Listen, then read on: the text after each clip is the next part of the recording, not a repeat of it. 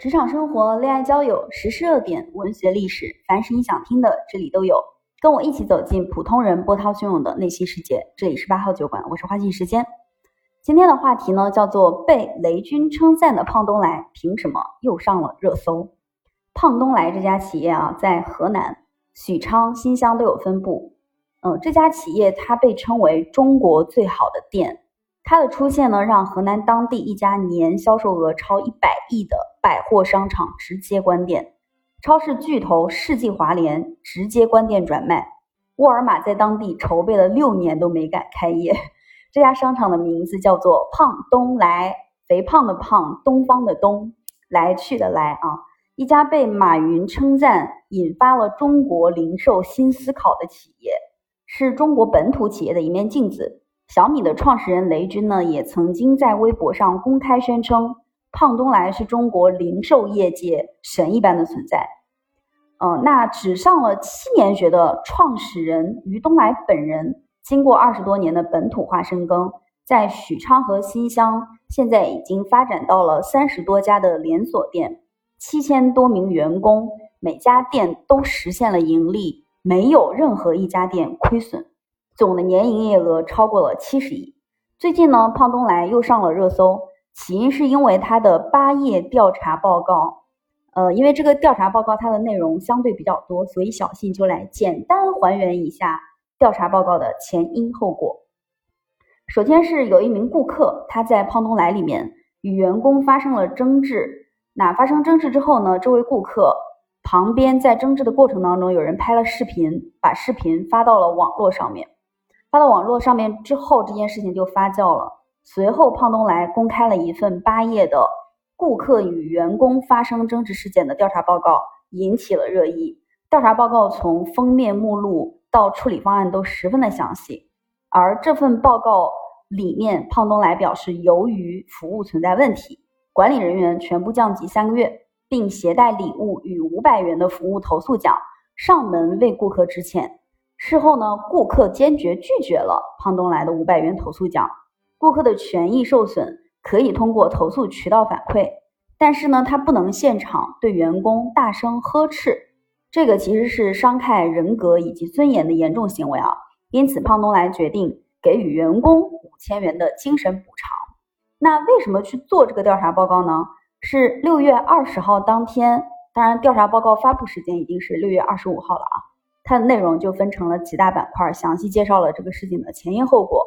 这几大板块我觉得做的也特别好啊。首先是六月二十日的抖音视频，简单讲述了视频当中发生了什么，多长时间，分别是什么样的情况啊？就是员工跟一位顾客，这位顾客大声吵这个员工，员工低头不语，旁边的人，旁边的其他员工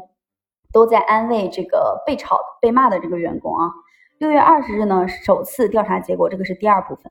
六月二十四日，二次调查结果，这个是第三部分。第四部分呢，是针对发生视频争吵事件的问题分析以及整改。第五部分是针对视频争吵事件的处理结果，很清晰，对吧？事件，然后分析结果。第六，它是针对首次调查出现较大偏差的事故的分析以及处理方案。因为两次调查报告显示出来的结果不一样，第一次调查报告。认为事故发生主要的责任是在顾客去叫喊这位员工。那第二次调查报告发现呢，其实不是顾客的问题，主要责任是发生在员工身上。所以胖东来又针对两次调查报告出现的偏差进行了一个分析和处理方案。那两次调查报告分析的整改都做的特别的清晰和公开化。我看完之后，文书能力说实话他们做的挺一般的，就写的内容口语化还比较严重。但是很实诚，很像我们大河南的企业。重点是针对整个视频争吵事件的处理结果，我认为是非常非常人性化的。这里给大家说一下它的这个处理结果。第一是它对于员工的处理，呃，因为员工处理第一条啊，就是对当事员工对顾客的抢购行为没有进行正确的疏导，自行离开。因为当时发生这个事情的背景是。到了呃打折价的这个菜品要上线的时候，就到下午有一些菜它可能要打折，然后要把打折的这些菜品放到一个黄色的框里面，凡是在黄色框里面的菜品，全部都可以进行打折销售。那有一位顾客呢，他看到这个黄框推过来，他就马上去开始抢这个黄框里面的菜品，拿去让店员，也就是我们所说的被炒的这位店员，让他去称重。而这位店员呢，他因为当时抢购的人太多，于是他有六分钟的时间没有给这些顾客称重，他离开了。离开后来又折回来，折回来之后呢，这个顾客本人就非常生气。认为自己买东西等了这么长时间都没有称重啊，所以第一件事情呢是对员工的处理。当事员工对顾客的抢购行为，就是抢那个打折的菜，没有进行正确的疏导，自行离开，属于严重的服务事故，应予以解除劳动合同。但由于制度的标准不完善，依据现有胖东来服务管理制度日常服务违纪第二十二条，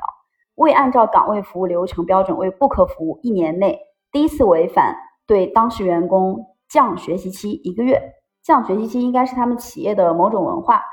呃，反正就是降学习期一个月。第二个是对员工的奖励，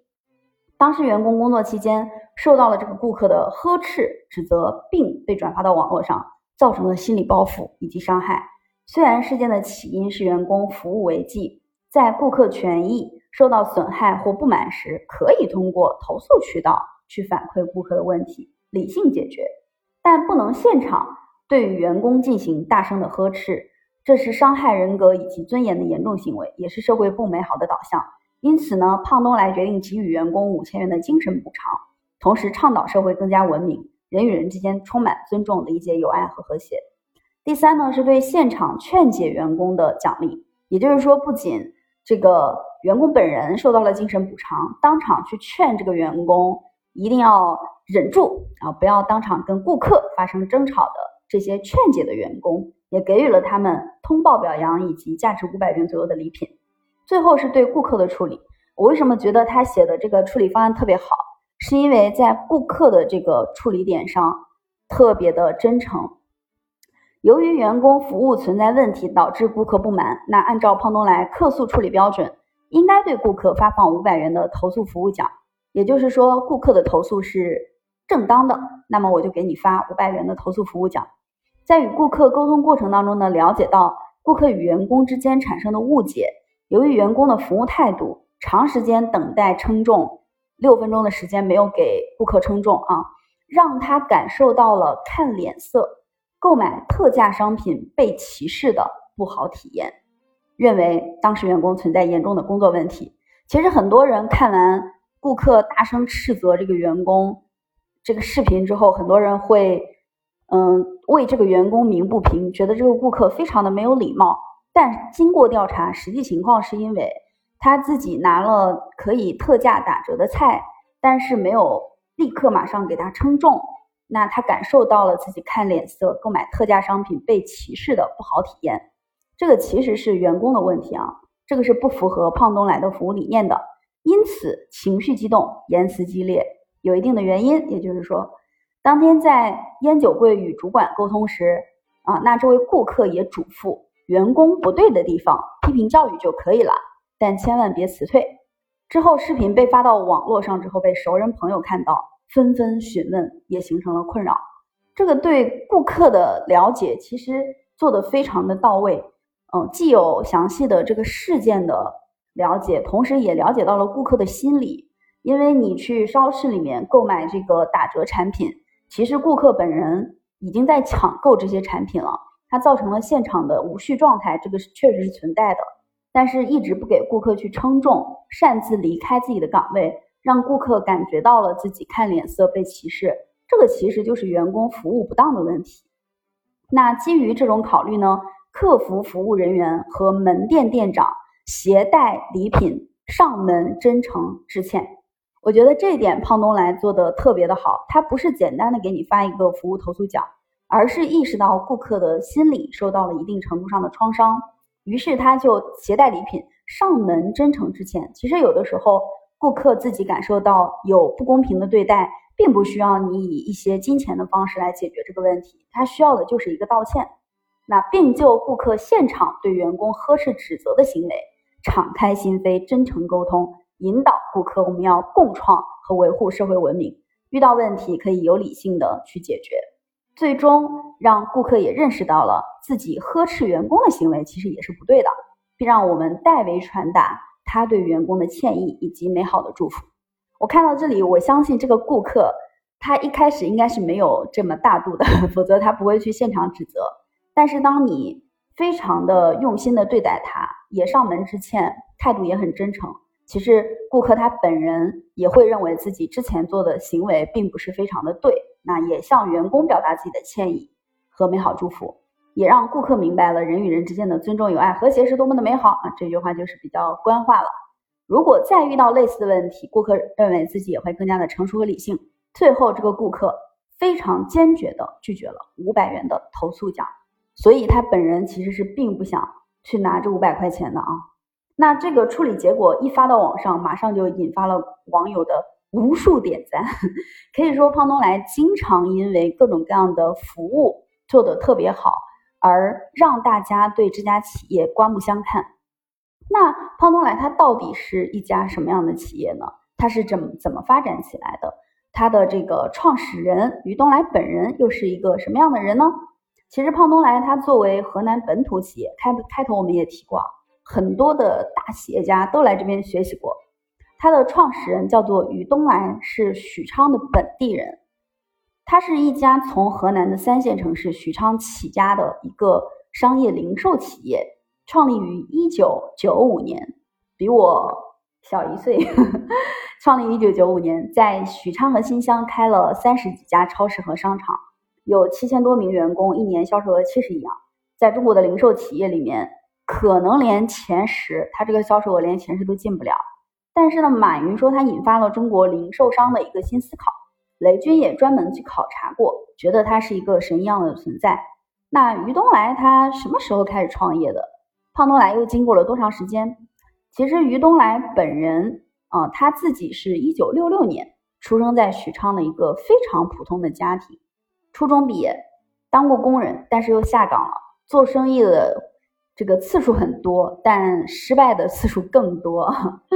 也失败了很多次。到一九九二年的时候，也就是在他二十六岁那年，因为被骗，他背上了三十万的债务，甚至进过两次牢房。一九九二年的那个年代啊，三十万的债务，这个当年那个年代，万元户已经是。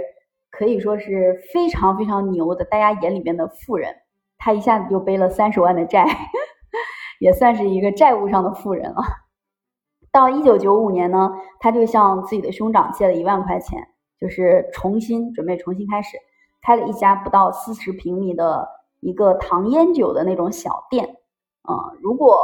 年龄相对大一点的粉丝啊。这句话听起来有点有点让人不太高兴呵呵，就是应该会有那种印象，小的时候家里面门口那种糖烟酒小店儿，里面就卖点烟啊，卖点糖啊，卖点小孩吃的东西，呃，一些小的零碎的生活用品。那他开了一家这样的小店，又一次开启了他的创业之旅。但没想到开店第一年就赚了八十万，一举还清了所有债务。在一九九五年啊，开店第一年就赚了八十万，那是什么让于东来翻身的呢？嗯，主要是因为九十年代中期，我们的市场监管制度非常的落后，假冒伪劣产品泛滥，市场环境是速度很快，发展速度很快啊，机会很大，是当时中国商品流动的一个红利期。但是也有很多人从海外进口了特别多假冒伪劣的商品，而于东来呢，他承诺绝对不贩卖假货，真诚待客，于是就赢得了他人生当中的第一桶金。那有人问他，你凭什么挣钱那么快？他说很简单，你对老百姓好一点，你就啥都有了，啥都有了。河南话，我认为胖东来在这个阶段，他最关键的动作其实就是诚实两个字，他赚到了当时市场环境下的诚实红利。一九九七年的时候呢，于东来就把店升级成了烟酒购物中心，他提出了一个新的服务理念，叫做真品换真心。不满意就退货，但是呢，在他想大展宏图的时候，一九九八年的三月，一场突如其来的大火就改变了于东来。有几个无业游民到店里跟员工发生了争吵，于东来就报警，结果被报复，一把火把他的店给烧掉了。同时，当时还在大火当中有八条鲜活的生命，啊，八条鲜活的人，八个人丧失了鲜活的生命。哎，终于把这句话说完了。于东来非常的痛苦，他认为为什么员工会跟顾客去争吵呢？为什么这个城市会有无业游民？为什么这个社会的戾气这么重？人与人之间就不能缺少一些，就是就为什么就缺少一些关爱呢？嗯，他其实当时是痛苦的，一度要自杀的，在很多邻居和亲朋好友的帮助之下，慢慢的又从痛苦当中走了出来，用真品换真心，用三年的时间让自己重振旗鼓啊！但是呢，在整个初创企业的这个创业过程当中啊，其实初创企业也会遇到非常多的难题，比如说。会遇到的第一个难题就是员工的稳定性差。员工的稳定性为什么差？很简单嘛，因为你初创期业务不稳定，员工的收入也不稳定，收入不稳定，谁愿意跟着你干呢？但于东来是如何善待初创期的员工呢？当时员工的普遍工资两百块钱一个月啊，于东来呢做到了一千块钱一个月，也就是说他的薪资标准的发放相当于是普通人薪资的五倍。员工吃住都在店里面，年终每个员工还可以往家里拿一万块钱。那对于东来本人来说，他说自己从来没有认真的算过自己给员工发多少钱才是合适的，只是考虑到他们一年能挣多少钱，办多少事儿。一万块钱对于许昌的员工回到农村，可以给自己家盖一个四合院，让老人有地方住。这个就跟我们现在很多的企业。想法就是不一样的，大部分的企业都在想如何去压缩成本，付更少的钱干更多的活儿，不会去考虑你到底一年赚了多少钱是合适的，只会考虑我发给你这个钱，我如何赚出自己能赚的那部分啊。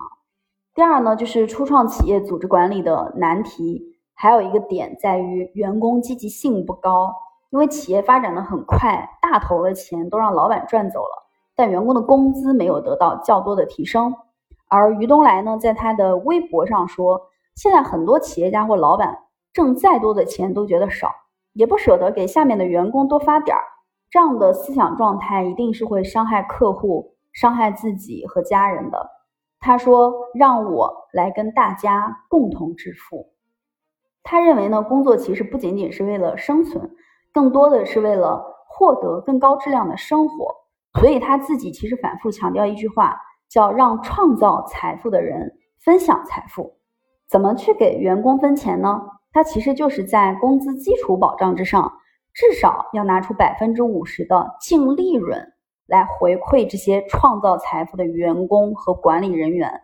到了今天，他每年已经把自己百分之九十五的利润全部都分出去了。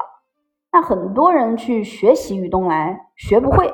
于东来就放了一句狠话，他说：“如果你们不能下定决心把百分之五十的利润分给员工，你们就不要来学了啊！”这句话也非常的牛啊，只不过现在很多企业其实都还没有盈利，这一点估计对老板来说也比较难啊。那到二零二二零零零年到二零一一年的这十年期间，算是胖东来的成长期。借助市场十倍发展的这个利好势头啊，胖东来又尝试了各种各样的业态，他初步完成了从街头的一个小店到现代化的商贸集团的华丽转身。呃，但是二零一二年在势如破竹的发展状态下，胖东来突然停止了扩张。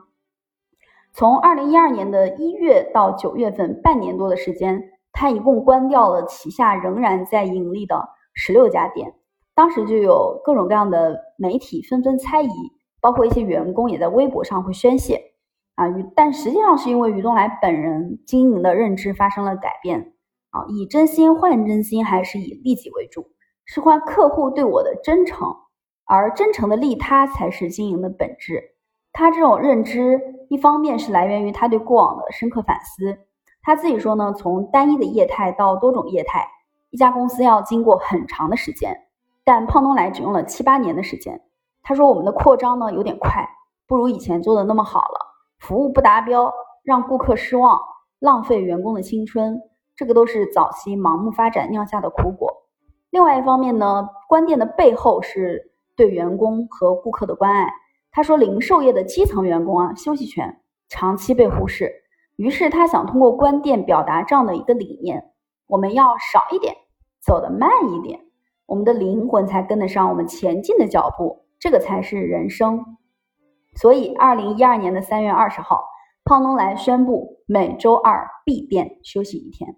春节从除夕到初四闭店休息，全年闭店五十七天，相当于一年有两个月的时间他在闭店。从二零一四年开始。于东来还让员工享有每年四周的年假，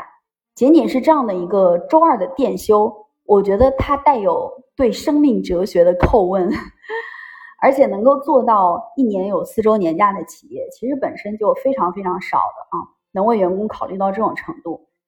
之前看到一个像像是讲笑话的一个帖子，他说许昌一到周二就不堵车，为什么呢？因为周二 胖东来闭店。啊，他的梦想其实是越来越清晰了。所以，二零一二年之后呢，于东来就提出了三点经营战略。第一个是据点式作战，不跑马圈地，不随意扩张，是一个点一个点的打下来。第二呢是修炼式经营，从店的形象到人的素质，从服务能力到商品配置，一直不断的提升和改进。我看到胖东来的相关介绍里面啊，一个是他的企业介绍。你一进去他的企业官网，就能看到特别多的这个人员的员工的相关制度和培训，还有考核的一些标准。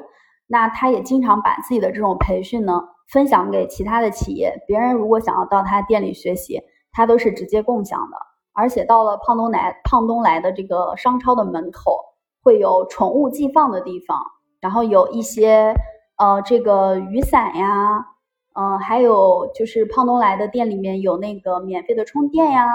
然后免费的茶饮啊之类的。其实等于他从整体的服务角度上，给人不仅仅是来逛商超的感觉，更多的是我这里是一个休息的、安全的落脚之地。所以他的店的形象到人的素质的提升，真的是实现了大的改善。第三呢是内生式增长，总营业面积看似减少了。但人效和坪效却在不断的提高，在这个经营战略的引导之下呢，胖东来再次得到了成长。前面我们说是胖东来的这个成长期啊，那到了二零一二年之后，零售行业又兴起了并购潮，很多很多的企业都在盲目的扩张。一旦扩张，你的人跟不上，你的制度跟不上，你很多管理的能力跟不上，就会导致商品服务质量的下降和恶性的竞争。而胖东来，它相当于是把极致的服务作为自己击穿市场的一个点，提出了二十字的经营方针，叫丰富的商品、合理的价格、温馨的环境、完善的服务。啊，这段话读完，我就像是一个念广告的，请胖东来给我打钱。这个合理的价格也体现在他自己的商品标价上面，在胖东来。里面的每一件商品都标有一个供货价格和零售价格，也就是说，呃，客户他是可以看到这件商品是以什么样的价格进货进来的，他支付了多少的差价给这家商超，他是知道的，顾客是知道的啊。那其实如果我作为顾客的角度上，我会觉得非常的好，很真诚，而且最关键的是，如果你的价格并没有比其他地方高很多，我会更信赖你的品质。因为它上面还标了供应商啊、供应链啊，然后呃这些商品的一些储藏和注意事项，其实大家是愿意去花钱买这个服务的。讲一个小故事啊，许昌高级中学的一个老师，他因为母亲生病要买两斤啊，要买二两的这个荞麦面作为药引子，跑遍了许昌很多地方都买不到，而胖东来的员工说我们帮您找找看，并且在第二天的下午给他送了两斤荞麦面。后来这个老师才知道呢，胖东来的员工是连夜驱车九十公里跑到郑州去把这个面买下来了，所以顾客就赞称赞胖东来，在胖东来就没有买不到的东西，那他就相当于是杜绝暴利产品，因为你的进货价标价都是很清楚的嘛，严控这个商品的毛利率啊，所以这一点其实很多企业就已经很难很难做到了，包括在服务的精致度上。于东来认为自己开超市会扰民，所以附近居民的这个水电费他全包，请人家多担待。另外一个呢，他给新店选址的时候，会按照自己的经营水准去考核周边的酒店和餐饮等等的业务，如果觉得别人的服务不到位，他就会派出自己的管理团队去给人家做培训，乃至于把整个社区的服务水准都拉齐了。所以，胖东来从自己跟社区的关系角度出发，提供的是一种有价值的输出，形成了跟社区周边的共生，让自己跟这些关联者一起去成长。除此之外呢，他还履行了很多的社会责任，参与慈善和救灾，把纳税额作为企业的第一经营指标，而不是销售额和利润。那在以上我们所讲到的这么多的胖东来它的优质服务 和它的优质商品之后，其实也可以理解为什么它能跨越熊牛，在各种经济危机之下依然屹立不倒，其实是有它独特的企业精神在的啊。这一点其实也是我个人在看完胖东来的相关资料之后，觉得非常佩服的一个地方。那今天的内容我们就到这里，点击主播头像关注花信时间，我们在八号酒馆碰面。如有希望我聊的一些话题呢，可以加微幺五五二七三八零九九五，是我本人的微信，注明来源为播客粉丝，告知我哦。拜拜。